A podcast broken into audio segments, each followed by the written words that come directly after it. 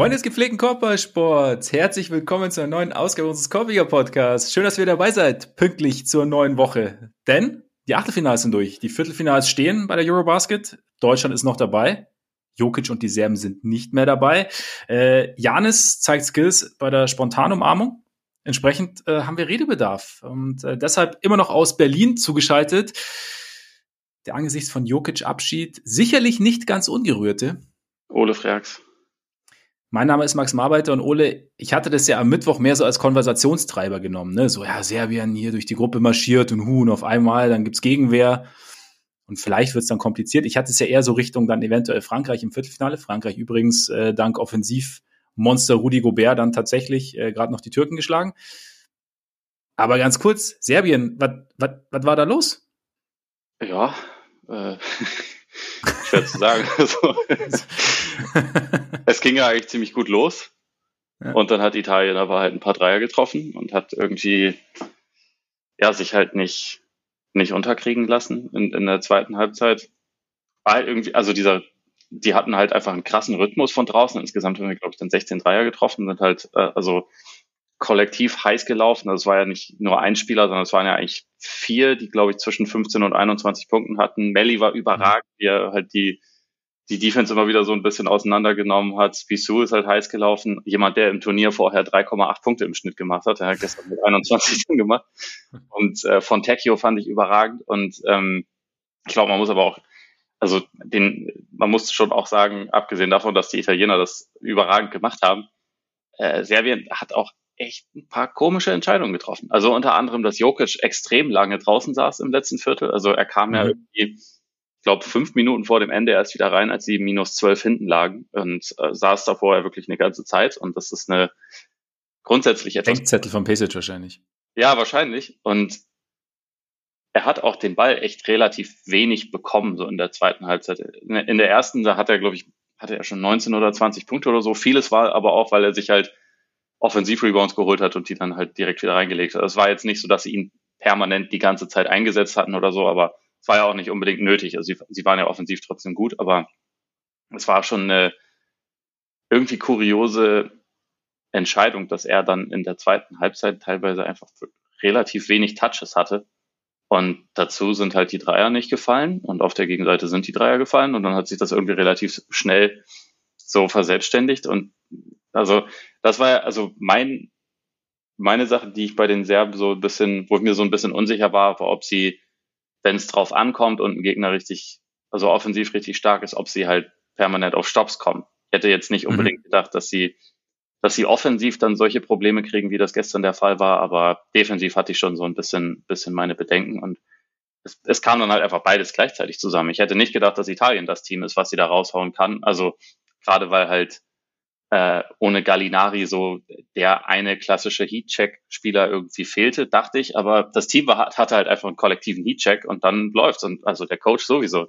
Äh, ich meine, die Szene, die Szene hast du ja auch gesehen. Das ist glaub, also ja. für mich auf jeden Fall die Szene des Turniers, wie er dann da rausrennt und äh, äh, beziehungsweise da reinrennt und einfach Janis anspringt und äh, irgendwie Schmatzer gibt und dann aber auch sofort weiter rennt. Aber weiter, ja, genau, genau.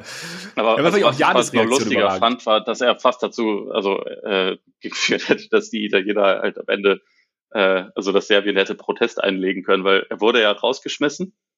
Ja. Und noch bevor das Spiel zu Ende war, kam er dann aber wieder reingerannt und war so außer Rand und Band und am Jubeln äh, an der Seitenlinie und so. Und alle anderen mussten die so weghalten und dann so, nee, verpiss dich, verpiss dich, geh wieder in den Garten. Yeah. der hatte sich einfach überhaupt gar nicht im Griff, aber das ist halt auch irgendwie geil. Und also er, er hat ja dann danach auch noch reihenweise geile Zitate rausgehauen. Also irgendwie gesagt, ja, Melly ist der beste Spieler der Welt und äh, so die Spieler können einfach meine Kreditkarte haben yeah, und heute, ja, heute machen, was sie wollen, finde ich auch Weltklasse. Also so wie der aussieht, ist da kein Geld drauf gewesen, sondern es ist äh, knietiefe Minus. Aber ist ja egal. Ja, die Impulskontrolle scheint nicht so, scheint nicht so präsent zu sein bei ihm. Also von daher, wer weiß, ja, wie es dann. Nicht. Ja. Aber das ist halt auch das Geile, als er, als er raus war, die, ähm, die Assistant Coaches, die sind halt genauso abgegangen wie er. Also äh, ich glaube, das ist einfach ein, eine emotionale Truppe, kann man sagen. Und äh, es war auch okay. Also ich meine, das war ja auch einfach eine Riesensensation. Das hat, glaube ich, keiner Voll. vorher gedacht, dass Italien das wirklich packen kann. Und äh, krasse Nummer. Also irgendwie, irgendwie ja auch schade, dass, dass Serbien raus ist, finde ich, aber andererseits halt voll verdient. Und also warum nicht? Jetzt, jetzt treffen halt zwei vielleicht weirdesten Teams aufeinander mit Italien und Frankreich im Viertelfinale. Ist auch nicht schlecht. Kann man auch schwer vorhersehen dadurch, ne? Also grundsätzlich Vorhersehen ja sowieso etwas, was dem Menschen an sich nicht so liegt. Aber wenn es dann noch zwei so weirde Teams sind, wie du sagst. Ähm, ich war die Szene, genau, ich habe natürlich auch das Video gesehen, wie er die ganze Zeit wieder reinrennen wollte, weil er irgendwie das irgendwie so geil fand. Und dann, also so die, die, die ganzen Assistant Coaches und so, die waren ja noch relativ freundlich, aber Melly war dann schon sehr, sehr bestimmt. Ja. Also er hat die dann schon so angeschaut, was, was verdammt nochmal machst du da, du Depp? Ja. Und hat ihn dann so, hat ihn auch so weggewunken, so schön, schön gestenreich und so. Aber, ja, Melly hat ja. mal wieder seine gesamte Spielintelligenz gezeigt, auch neben dem Feld. Ja. Großartig. So ist er halt einfach. Nicolo ja. hat's halt, hat's halt drauf und Italien, ja, keine Ahnung. Es ist schon, aber es ist geil, halt diese, diese Emotionen dann so so überbordend zu sehen. Und ich fand ja, aber ich fand auch Janis Reaktion überragend, weil Janis war ja, ja. total überrumpelt. Ja. Er hätte ja auch irgendwie, er hätte ja auch angepisst sein können oder irgendwie so gucken können, so nach dem Motto, was will der denn? Aber er, er hätte den Kollegen selber. auch gegen die Wand schmeißen können. Ne? Also das ja, ist ja ein wild, wildfremder Typ, der einfach auf, ihn, einfach auf den Arm springt und ihm Schmatzer gibt. Aber Janis hat sich ja einfach nur darüber gefreut und ist weitergegangen. Also legendärer Teamplayer. Er, er hat ja auch äh, ihn ihn festgehalten und ihm so einen Klaps gegeben und dafür gesorgt, ja. dass er halt jetzt nicht irgendwie sich auf die Schnauze legt oder so. Also hätte auch Janis, passieren können, genau. Janis ist einfach genau. toller Typ, auf jeden Fall. Ja, ja. Im Stile eines Steven Adams sozusagen hat, hat Janis, hat er vielleicht vom Besten gelernt, Anschauungsunterricht. Und, ja. ja. War, war durch, durchweg gelungen, Italien. Bei Serbien bin ich ja was, wenn du sagst, so Jokic hat ewig nicht gespielt, also das würde ich mich mal interessieren, tatsächlich mal, ich meine, Coaches sind ja dann auch, ja, finde ich teilweise, wenn die, wenn die Fragen dann irgendwie zu kritisch oder zu sehr, ja, man hätte es ja irgendwie so machen sollen, so machen sollen, in die Richtung dann zu sehr gehen, sind, werden Coaches sehr defensiv, so nach dem Spiel der Pressekonferenz. Aber ich würde es mal interessieren, in einem, wenn man mal so ein Gespräch hätte mit einem Coach, wieso da, wie es zu so einer Entscheidung kommt, dass man dann sagt, okay, irgendwie, es geht uns, wir haben auch Offensivprobleme und, und wir verlieren so ein bisschen den Anschluss mehr oder weniger. Überraschend auch, der Gegner läuft heiß und wir haben da halt einen auf der Bank, der theoretisch natürlich offensiv jederzeit dominieren kann und weshalb ja. man ihn dann auf der Bank lässt. Nicht, weil es sonst weil ich weiß, dass es sonst funktioniert hätte. Einfach nur, was zu dieser, was zu dieser Entscheidung führt oder welche Gedankengang zu dieser Entscheidung führt, zu sagen, nee, wir warten noch ein bisschen, wir warten noch ein bisschen. Jokic müde, was auch immer kann ja sein, aber das fände ich einfach mal grundsätzlich wertfrei gesagt wirklich interessant, weil das ist ja, man, von außen fragt man sich warum, aber ein Coach macht sich ja seine Gedanken und denkt nicht, ja, nee, passt schon. Ja, Deshalb, auf jeden ja. Fall. Und also vielleicht kam es einfach irgendwie eine Minute zu spät und in der Minute sind dann noch zwei weitere Dreier gefallen oder so. Also das geht ist, auch schnell, genau. Ja. Genau, es geht halt auch schnell, aber also so rückblickend hat's mich einfach auch echt verwundert. Also äh, kann, kann Sveti mal anrufen und mal fragen. Aber genau. Ja, Serbien damit raus. Du warst jetzt, du hattest ja jetzt so die Gelegenheit mal, jetzt haben sich ja alle Teams an einem Ort versammelt, alle in Berlin und es ging so Spiel um Spiel nacheinander ging weg. Es ist ja auch einiges passiert. Also ähm, unter anderem die ähm, Duplizität oder Triplizität der Ergebnisse gestern. Und das vierte, was war es? 94, 86 sind die ersten drei ausgegangen und das letzte, letzte 94, 88, 88 genau. Ja, und Tschechien ja, hat ja. aber irgendwie bisher in jedem Spiel im Turnier 88 Punkte gemacht oder so. Also es ist halt überall wirklich so eine krasse Monk-Symmetrie. Bist du da schon investigativ unterwegs, was, was wirklich Größeres dahinter steckt? Ich, ich bin, da, ich bin da an was ganz Großem dran. Ja, ich, ich melde mich, wenn es soweit ist. Auf jeden Fall, ich bin, ich bin sehr gespannt. Nee, aber mal grundsätzlich, also wenn du mal jetzt hast, du hast jetzt mal alle Teams gesehen, du hast mal alle Spieler gesehen, mehr oder mal, manche mehr, manche weniger, klar, du hast natürlich auch Arbeit da zu verrichten und äh, sitzt nicht auch auf deiner Pressetribüne und kannst jedes Spiel ähm, komplett von vorne bis hinten verfolgen. Aber was ist dir so aufgefallen? Ähm, welche, welche Spieler, welche Teams, Italien haben wir ja schon kurz gesagt, aber was ist dir so ein bisschen ins Auge gestochen während also, der letzten beiden Tage? Erstmal einfach Single Elimination Basketball ist einfach geil. Ähm, ja, es, es, ist einfach, es ist einfach nochmal was anderes und äh, das, also gerade dieses Spiel zwischen, zwischen Italien und Serbien hat mich einfach auch nochmal so daran erinnert, dass man halt bei diesem Format nie zu sehr mit der Einstellung rangehen sollte, ein Team ist Außenseiter und eigentlich haben die keine realistische Chance, weil es kann einfach ganz schnell gehen. Und also 40 Minuten sind auch nicht 48 Minuten, das ist auch noch was für, für mich mhm. als äh, NBA-Gucker in der Regel, woran man sich irgendwie so ein bisschen gewöhnen muss. Es, es ist einfach ein bisschen anders und dadurch ist es halt auch abgefahren. Also es kann, es kann halt irgendwie jederzeit alles Mögliche passieren. Ähm, und das macht, also ich meine grundsätzlich so viele gute, enge, dramatische Spiele, wie es jetzt schon gab, äh, viel besser hätte es eigentlich kaum laufen können, jetzt abgesehen vielleicht davon, dass es cool gewesen wäre, wenn's, wenn die Halle noch ein bisschen voller gewesen wäre. Aber da mhm. gibt es auch, glaube ich, gute Gründe, warum das, warum das ein bisschen anders aussieht als in Köln. Also unter anderem, dass dort halt äh, man lange im Voraus wusste, dass die Mannschaft, die man sehen wollte, innerhalb von sieben Tagen fünfmal gespielt hat. Also wenn man dafür was gekauft hat oder eine Reise gebucht hat oder so, dann wusste mhm. man, was man bekommt. Und jetzt ist halt natürlich kurzfristiger und es kann gut sein, dass es nur ein Spiel ist und natürlich ist dann die Reisemotivation eine andere und Berlin ist halt auch insofern nicht Köln, weil hier, wenn hier die Eurobasket stattfindet, ist es an jedem Tag wahrscheinlich so das 700 größte Event in der Stadt, weil hier einfach, weil hier einfach äh, extrem viel los ist und ähm, ja. dann, also kann ich mir vorstellen, dass es vielleicht auch ein bisschen untergeht. Ich fände es trotzdem cool, wenn, wenn jetzt irgendwie am am Dienstag beim Viertelfinale noch ein bisschen mehr Auslastung da ist, aber mal gucken. Es ist, es ist halt einfach ein bisschen anders. Ähm, jetzt wollten wir auf Spieler eingehen. Der Finisher. Das ist einfach über den ha. Finisher sprechen. Deinen guten alten Freund Lauri Markanen, weil ja. der äh, ist gestern schon, äh, das war schon, war schon präsent. Das Spiel habe ich tatsächlich noch äh, von, von meinem Airbnb aus geguckt, also äh, auch nicht mhm. ganz, aber, aber äh, große Teile. Und es macht schon Spaß. Der, also ich glaube, der äh, mal gucken, ob die Jazz jetzt einfach Offense nur über ihn und Fontecchio laufen lassen, weil dann ist äh, dann ist ein nices Team. Dann dann habe ich doch Gründe, um mir um mir Utah mal anzusehen. Ja, auf einmal sind, sind die Jazz dann auf deiner positiven Seite zu finden. Aber beim, beim Finisher, mit dem Finisher eigentlich kein Wunder. Also ich bin da sowieso. Das Geile ist ja, wenn ihr jetzt, ähm, also ich habe es nicht ganz gesehen, ich habe so ein bisschen was gesehen, aber er macht halt so, so in dem Spiel vor allem, klar, was hat drei, nee, 46 Punkte hat er gemacht. 43. 43.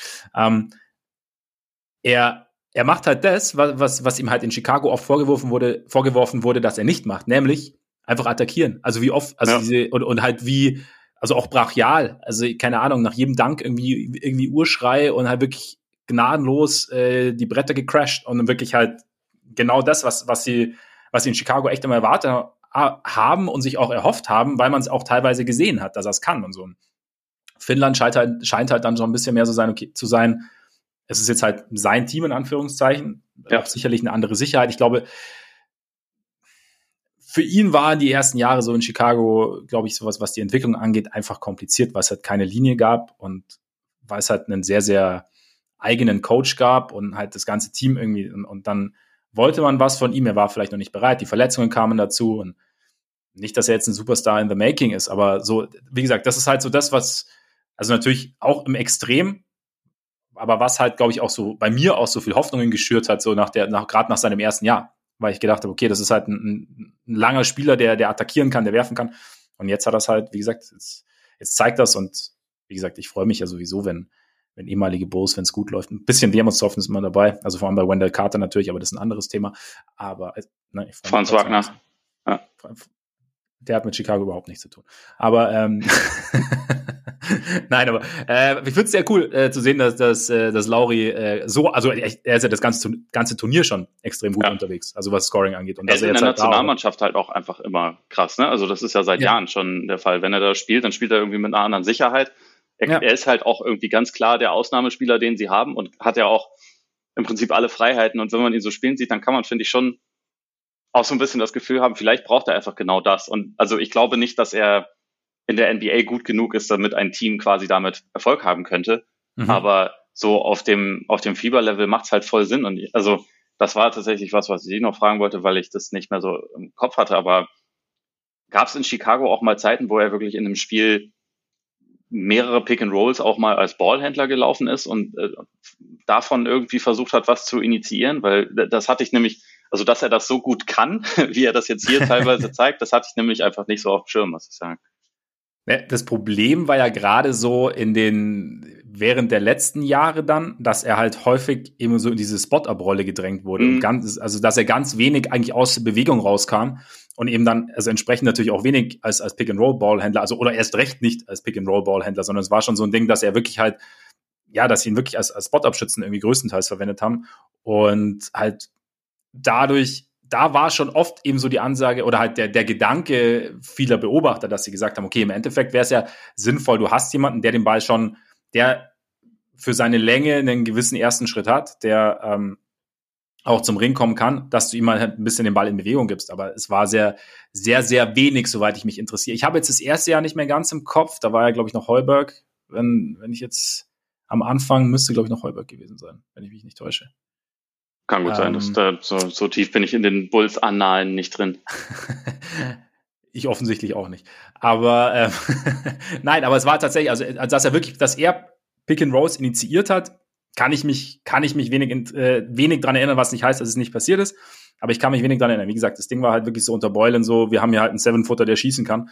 Theoretisch. Das war ja dann auch mal mehr, mal weniger. Hat dann am Ende hat sich dann schon relativ solide stabilisiert. Aber ich glaube schon, der Kritikpunkt, wie man jetzt auch sieht, vielleicht auch zu Recht, war oft, dass man ihn zu eindimensional einsetzt und ihm damit mhm. auch so ein bisschen war auch immer so, so, so ein gern genommener Eindruck, den ich auch so ein bisschen hatte, ihm auch so ein bisschen die Sicherheit nimmt. Also es war so das Ding, ja. er hat dann immer irgendwie was probiert und wenn er mal durfte, hat er was probiert, aber es war nie so im Fluss, wie es ja jetzt bei, bei Finnland zu sein scheint. Und es war immer so, ja, keine Ahnung.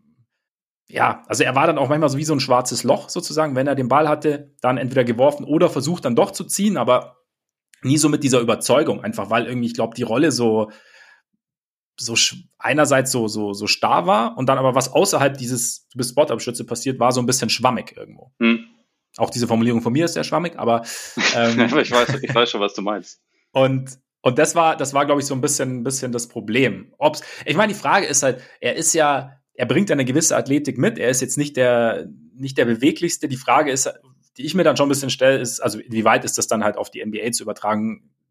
wo er durchaus mit mehr Athletik konfrontiert ist. Also ja, genau, er, die Frage habe ich halt auch. Genau, also in Europa, denke ich, ist halt diese Kombination aus Länge, gewisse Athletik plus dann noch ein Wurf, ist natürlich hier wahnsinnig, ist, oder denke ich, schwerer zu verteidigen. Nicht, dass jetzt hier keine Athleten rumlaufen, will ich damit nicht sagen, aber das Spiel ist natürlich schon auf Fieberlevel weniger athletisch als in der NBA, auch wenn sich da, wenn sich das über die Jahre so ein bisschen, bisschen angeglichen hat, denke ich. Aber ich glaube schon, oder ich könnte mir schon vorstellen, dass sie hier einfach mehr Vorteile hat oder sein ja. Gesamtpaket hier noch ein bisschen mehr Vorteile hat.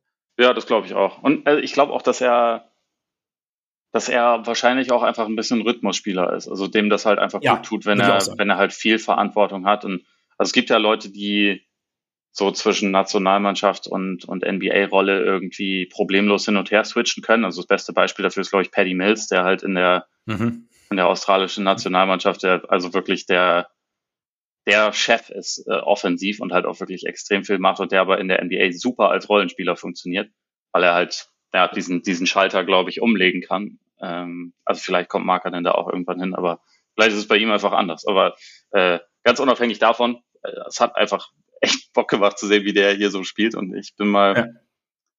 gespannt. Jetzt helfen wir noch mal kurz, gegen wen spielt Finnland als nächstes? Spanien, Spanien, ja, so sind sie auch nicht chancenlos. Aber also Spanien gegen Litauen war auch ein ziemlich krankes Spiel. Es ist, ist echt, äh, und man hat, man hat schon einiges gesehen jetzt über die Tage. Ja, ja. Nee, es ist, ist eigentlich echt ein geiles Turnier, ne? Also muss man, muss man schon so sagen. Irgendwie. Absolut. Und, ähm, ja. Nee, zu Lauri noch. Also es ist genau das Ding. Also dieses Rhythmus und Sicherheit war echt immer so ein Ding, was, bei, von dem ich den Eindruck hatte, dass ihm, dass es ihm in Chicago gerade gefehlt hat einfach. Also klar, es war halt dann immer irgendwann hieß es, er ist jetzt, er geht jetzt nicht, nicht hart genug zum Rebound, er ist jetzt, er attackiert nicht genug, ähm, ist defensiv natürlich zu hölzern. Aber halt, für mich war echt immer so das Ding, ich habe immer so gesehen und dachte, okay, er hat irgendwie, er hat keinen Spaß. Also es war mhm. so echt so ein, so einer meiner permanenten Eindrücke eigentlich von ihm. Man hat einfach, wirkt einfach so, also auch ver verglichen mit seiner Anfangszeit, also vor allem mit seiner ersten Saison, in der es ja wirklich, in der er wirklich richtig, richtig gut war. Und ähm, ja, das war dann irgendwie so ein, ein, ein Faktor. Von daher, so Rhythmusspieler trifft es vielleicht ganz gut. Sonst auch irgendwas aus den letzten Tagen, was du unbedingt erzählen wirst, bevor wir, bevor wir aufs, aufs deutsche Team kommen? Was? Nö, wir, wir kommen irgendwie zwischendurch drauf. Vielleicht fällt es mir Werder Spiele in Berliner Kneipen oder so? Äh, Werder Spiele auf dem, auf dem Zimmer, habe ich geguckt. Ach, auf dem Zimmer war das sogar. Ja, Im Airbnb okay. habe ich geguckt. Okay, Weil das hier so, das ist so Hightech wie NASA und Nintendo zusammen. Ich habe hier einen Chromecast äh, oh. und kann das, das konnte das deswegen gucken. Aber es hat sich nicht gelohnt. Also hm. da guckt man sich ja. das schon mal an und dann weiß man danach auch wieder, warum man lieber Basketball guckt. Vor allem, wenn man den direkten Vergleich dann hat am Tag ja. drauf. Ja, absolut. Diversen, diversen wilden Geschichten. Aber hey, äh, die Türkei hat am Ende von dem Frankreich-Spiel auch ziemlich viele Elfmeter daneben geschossen. Ja, das stimmt. Das, das, stimmt. das war auch, also Das habe ich mittlerweile schon fast wieder vergessen, weil das so lange her ist. Und weil ja. seitdem so viel dazwischen passiert ist. Aber das war eines der weirdesten Spiele, die ich jemals gesehen habe, glaube ich. Also. Warst du in der Halle eigentlich dann? Weil du hast ja, du hast ja am Freitag warst du ja noch nicht sicher? Ja, doch, das, das, das habe ich in der Halle gesehen. Okay, und wie, wie war es am Ende? Die Türken diverse Freiwürfe verworfen und dann ja, und gesagt, sie hatten, offensiv macht Rudi Gobert und das gab ja irgendwie noch so ein, so ein unsportliches Foul von Frankreich, wonach dann die Türken, ich weiß nicht, wie viel sie vorne waren und Ballbesitz hatten, aber sie haben es auf jeden Fall dann noch vergrobt und am Ende kam halt der, der Rüdiger und es hat geregelt. Hat geregelt, wie er es so tut, wenn er den ja. Ball vorne in die, in die Hände bekommt. Ja. Das ist aber, mit, aber mit die Franzosen haben teilweise auch so einen hirnrissigen Basketball gespielt. Also es, es ist einfach echt krass. Das war ein ganz komisches Spiel. Und jetzt, jetzt gegen Italien, was, wo wie du schon sagst, was nicht, nicht zwingend weniger komisch sein muss. Aber das mit den unsportlichen Fouls, Fouls finde ich tatsächlich, haben sie auch in der Übertragung vom Deutschlandspiel gesagt, dass halt, beziehungsweise vorher hat schon jemand erwähnt, dass du es halt teilweise am Ende wirklich würfeln kannst. Ne? Ja. Ob es jetzt wirklich unsportlich ist, weil du machst halt immer so automatisch faul, um die Uhr anzuhalten und irgendwie, und dann ist es unsportlich, ist es nie unsportlich und so. Das macht es ein bisschen komplizierter, ne? Ich sag's, wie es ist. Ich sehe die Sachen in Echtzeit und habe keine Ahnung, wo die Linie gezogen wird und äh, also weil die sich auch gefühlt in jedem Spiel wieder verschiebt und ich weiß nie, ob gibt es jetzt eine Uhr oder nicht. Und also ich, ich finde das auch super frustrierend und nervig. Ich kann mir ja. nur vorstellen, wie das für die Spieler ist. Aber äh, also mich, mich bringt das jedes Mal total durcheinander. Ja, ich hoffe, ich hoffe, ja mich auch und ich hoffe, dass es mich nicht zum Handball bringt, weil eine, also einer der Gründe, ich bin kein großer Handballfreund, einer der Gründe, weshalb ich mir Handball nicht anschauen kann, ist, dass ich halt einfach nicht weiß, wann es offensiv und wann es defensiv faul ist. Also, ich, also wenn ich es mir angucke, weißt du, so im, also mhm. natürlich dann, dann, wenn der Ball weg, Ballbesitz wechselt oder halt auch nicht, sehe ich es natürlich schon, aber so Pfiff und keine Ahnung, ich könnte sagen 50-50 und ich weiß es halt nicht. Dann habe ich einen Kompromiss für dich. Guck dir einfach Luigi Datome an, weil der sieht mit seinen Knieschonern auch aus, als würde er Handball oder Volleyball spielen und nicht Basketball. Luigi Datome auf dem Basketballfeld ist auch, auch ne? kann man sich auch angucken. Sportlich gesehen, ja. in dem Fall. Ja, ähm, absolut. gut, dann lass mal, lass mal zu Deutschland kommen. Also wir haben ja, also ne, anders, anders als Serbien im Viertelfinale, Favoritenrolle damit gerecht geworden. Zur Halbzeit sah es so aus, keine Ahnung, ich habe mir auch überlegt, komm, ich mache mir jetzt langsam mal ans Kochen mhm. und lass das so ein bisschen nebenher laufen. Hab gedacht, komm, guckst du noch ein bisschen weiter und dann, also erste Halbzeit war ja, schon sehr, sehr guter Basketball, fand ich. Also ja. sie haben so diese, diese Physis der, der Montenegriner beantwortet. Sie haben die Offense, also war ja dann der, der Wechsel, Nick Wallabab war verletzt, weiter an der Schulter, hat nicht gespielt. Andi Obst, Andreas Obst kam rein. Wie gesagt, habe ich ja weiter gesagt. Ne? So. Kam rein und du hast ja auch in deinem Artikel geschrieben bei Spox, dadurch einfach mehr Platz, mehr Bewegung, zwei, zwei, die sich Offball bewegen mit, mit Obst und, und Franz Wagner. Ähm, Wagner hat irgendwie die Mismatches gut genutzt, sie haben Wagner in Bewegung irgendwie den Ball gegeben, teilweise dann mit Dank abgeschlossen, teilweise im Post gegangen. Also sah echt irgendwie alles, alles gut aus. Montenegro keinerlei Antwort gefunden. Ja. Und dann ging es so langsam so ein bisschen, bisschen dahin irgendwie. Und ich habe mich dann schon so, also wie würdest du sagen? Ist es sowas, wo, was jetzt mal abgesehen davon natürlich, dass Franz Wagner umgeknickt ist und wir nicht wissen, ob Franz Wagner spielen kann gegen, gegen Griechenland?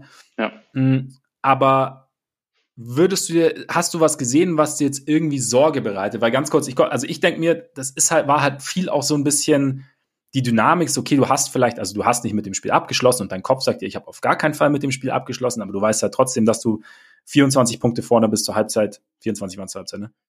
Ähm, weiß es nicht mehr auswendig. Um die, ja. ich, dachte, ich dachte 20, aber Oder 20 zur Halbzeit, genau. Genau, aber halt, du hast halt wirklich komplett dominiert, du hast es in der Hand und du weißt schon, okay, wir dürfen es jetzt nicht, aber na, du, und du lässt vielleicht ein bisschen nach und dann hast du einen Gegner, der einerseits in, äh, vor, in Person von Kendrick Perry von draußen teilweise heiß läuft, der kollektiv auch mehr Dreier trifft auf einmal, der ähm, ja, das dann so, der halt nochmal so ein bisschen mit dem berühmten Mute der Verzweiflung irgendwie rangeht und, und plötzlich entwickelt sich so eine Dynamik. Plus, dann bricht er eben mit Franz Wagner eigentlich dein zweitwichtigster Spieler weg. Derjenige, der halt, also die Statik verschiebt sich halt total, weil du halt eben nicht mehr diesen, diesen Off-Ball-Threat hast, der dann auch mit Ball kreieren kann, der, der defensiv wichtige, wichtige Aus, wichtige Hilfe leistet und sowas. Und dann, dann geht's irgendwie so. Deshalb, Dazu kam noch die Zonenverteidigung, sagst du vielleicht gleich auch noch was dazu, der, der Montenegriner, aber deswegen mache ich mir nicht so viele Sorgen eigentlich, oder beziehungsweise deswegen sehe ich diese zweite Halbzeit nicht als so aussagekräftig. Würdest du dem was entgegenhalten? Hm, also, ich meine, so das mit der Dynamik, dass sich das so entwickeln kann, das, äh, Also es sollte vielleicht nicht so sein, aber ich, ich glaube schon auch, das kann passieren. Haben wir halt auch also, schon oft gesehen im Basketball, ne? So. Genau, das hat Johannes Thiemann auch danach in der Mixzone gesagt. Das äh, hatte ich, glaube ich, nicht in den Text geschrieben, aber ist mir im, im Kopf geblieben, ähm, dass die, also dass Montenegro halt einfach rauskam und halt überhaupt nichts mehr zu verlieren hatte. Und die haben ja dann viel schneller gespielt auf einmal, haben dann halt einfach Dreier genommen, weil sie hatten das Spiel eh schon verloren. Also so hat er, hat er es halt genau, ausgedrückt. Genau, ja. Und dann, dann kannst du halt auch einfach komplett ohne Druck aufspielen. Und äh, das, das hat sich dann halt irgendwie auch relativ schnell zu so einer Lawine verselbstständigt. Was ich halt, also was mir schon ein bisschen Sorgen gemacht hat, ist, wie, wie effektiv diese Zonenverteidigung funktioniert hat, so als, als Rhythmusbrecher und wie lange oder beziehungsweise ja eigentlich bis, bis das wirklich bis zum Ende gedauert hat, bis man bis man da wirklich eine Lösung drauf gefunden hat. Und also klar, der Wagner-Ausfall ist dabei ist dabei auch schon nicht hilfreich, aber also trotzdem standen ja eigentlich permanent Leute auf dem Feld, die jetzt auch also in ihrem Leben nicht das erste Mal gegen eine Zonenverteidigung gespielt haben. Und äh, das hat ja Gordon Herbert auch gesagt, dass sie eigentlich am Tag davor viel über die Zone gesprochen haben und dass man dann trotzdem das Gefühl hatte, die spielen das erste Mal in ihrem Leben gegen eine Zone. Und also man hatte so das Gefühl, alle Grundprinzipien, die du so kennen solltest, wie man gegen eine Zonenverteidigung spielt, dass die irgendwie vergessen wurden. Also dass es halt wichtig ist, dass, dass der Ball sich schnell bewegt, dass Spieler sich bewegen, dass man halt irgendwie zumindest auf die Höhe der Freiwurflinie kommt und da schnelle Entscheidungen trifft und so, dass sich halt permanent auch Leute abseits des Balles bewegen.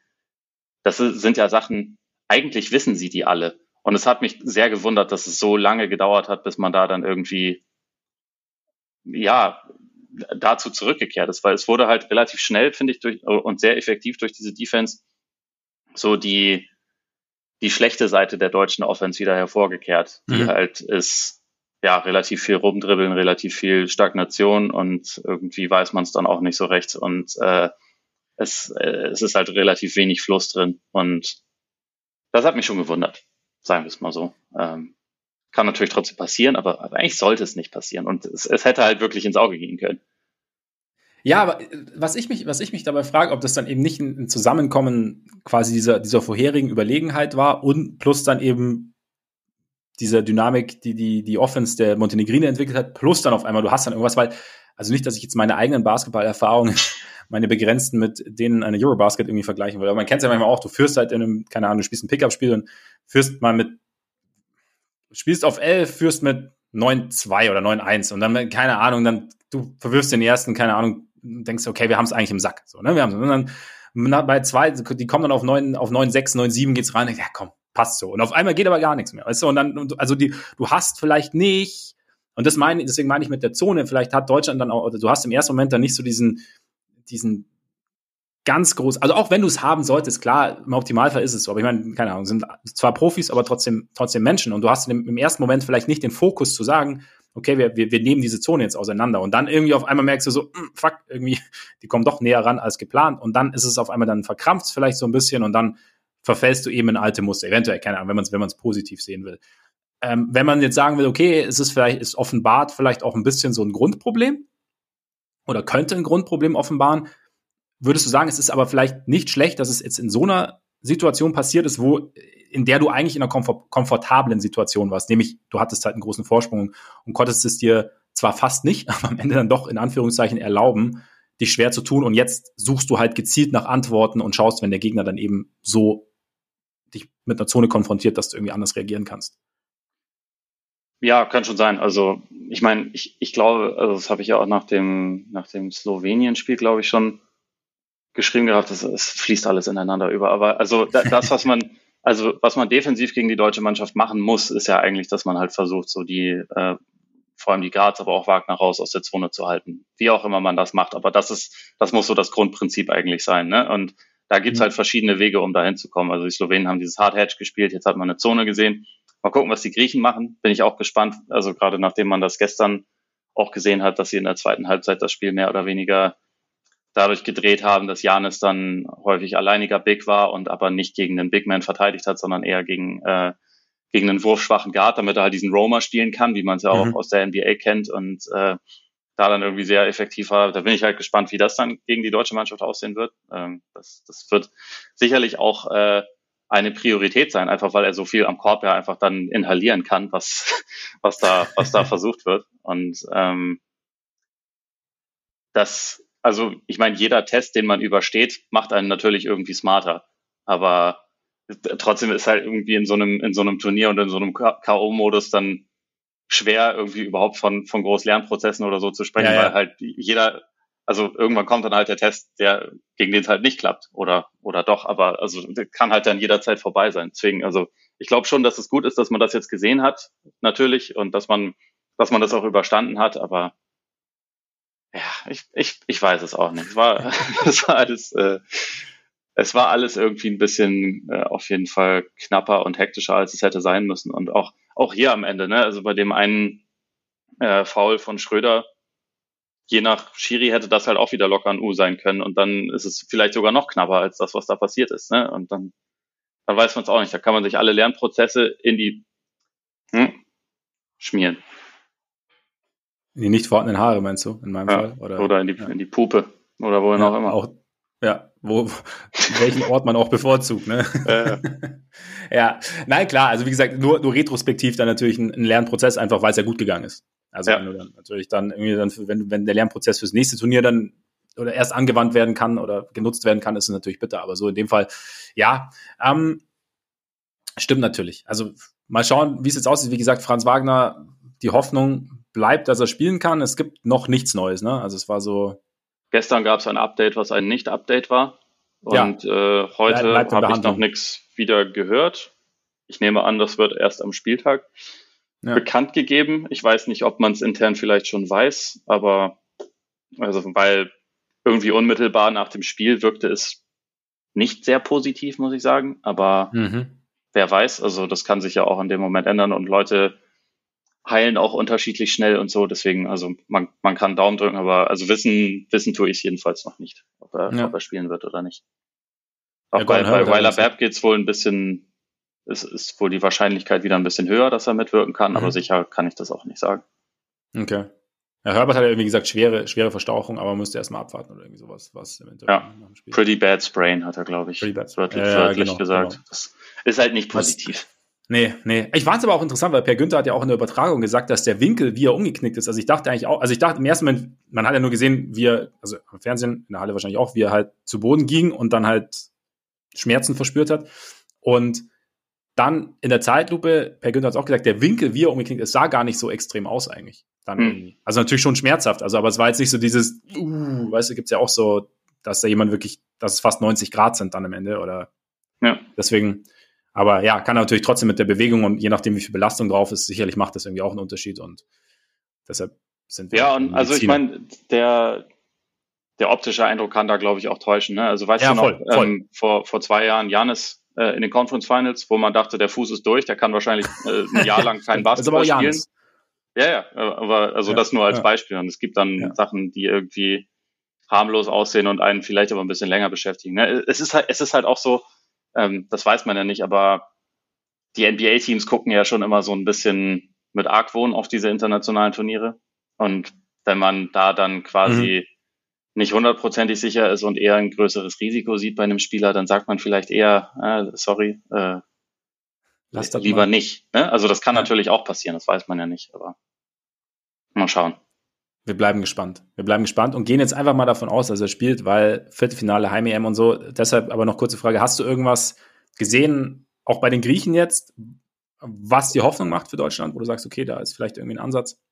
Ja, also die, die erste Halbzeit und eigentlich ja die ersten drei Viertel äh, war Griechenland gestern echt nicht besonders gut. Also vor allem, vor allem offensiv nicht. Und also Tschechien hat das halt, finde ich, ziemlich gut hinbekommen, dass sie es ist krass, weil ich, ich saß halt so ziemlich direkt hinterm Korb, ne? Und wenn du dann siehst, also äh, wenn auf den Korb, ähm, hinter dem du sitzt, Janis spielt, dann kann man das halt irgendwie mal sehr, noch viel besser als im, im, Fernsehen sehen, dass halt jedes Mal, wenn er irgendwie den Ball in der Hand hat und auf dem äh, für der Mittellinie oder so anläuft, mhm. es sind immer vier Leute im, in seinem Weg gewesen zum Korb. Und mhm. also das haben sie wirklich richtig diszipliniert und äh, gut hinbekommen, dass dieser Weg irgendwie immer immer sehr versperrt war. Und also Griechenland hat halt irgendwie erst relativ spät, hatte ich das Gefühl, mit etwas wurfstärkeren Lineups darauf reagiert und ihm halt ein bisschen okay. mehr, bisschen mehr Platz gemacht. Also es gab sehr viele, sehr viele zwei Big Lineups. Wenn da noch Kalatis da rumläuft, der ja auch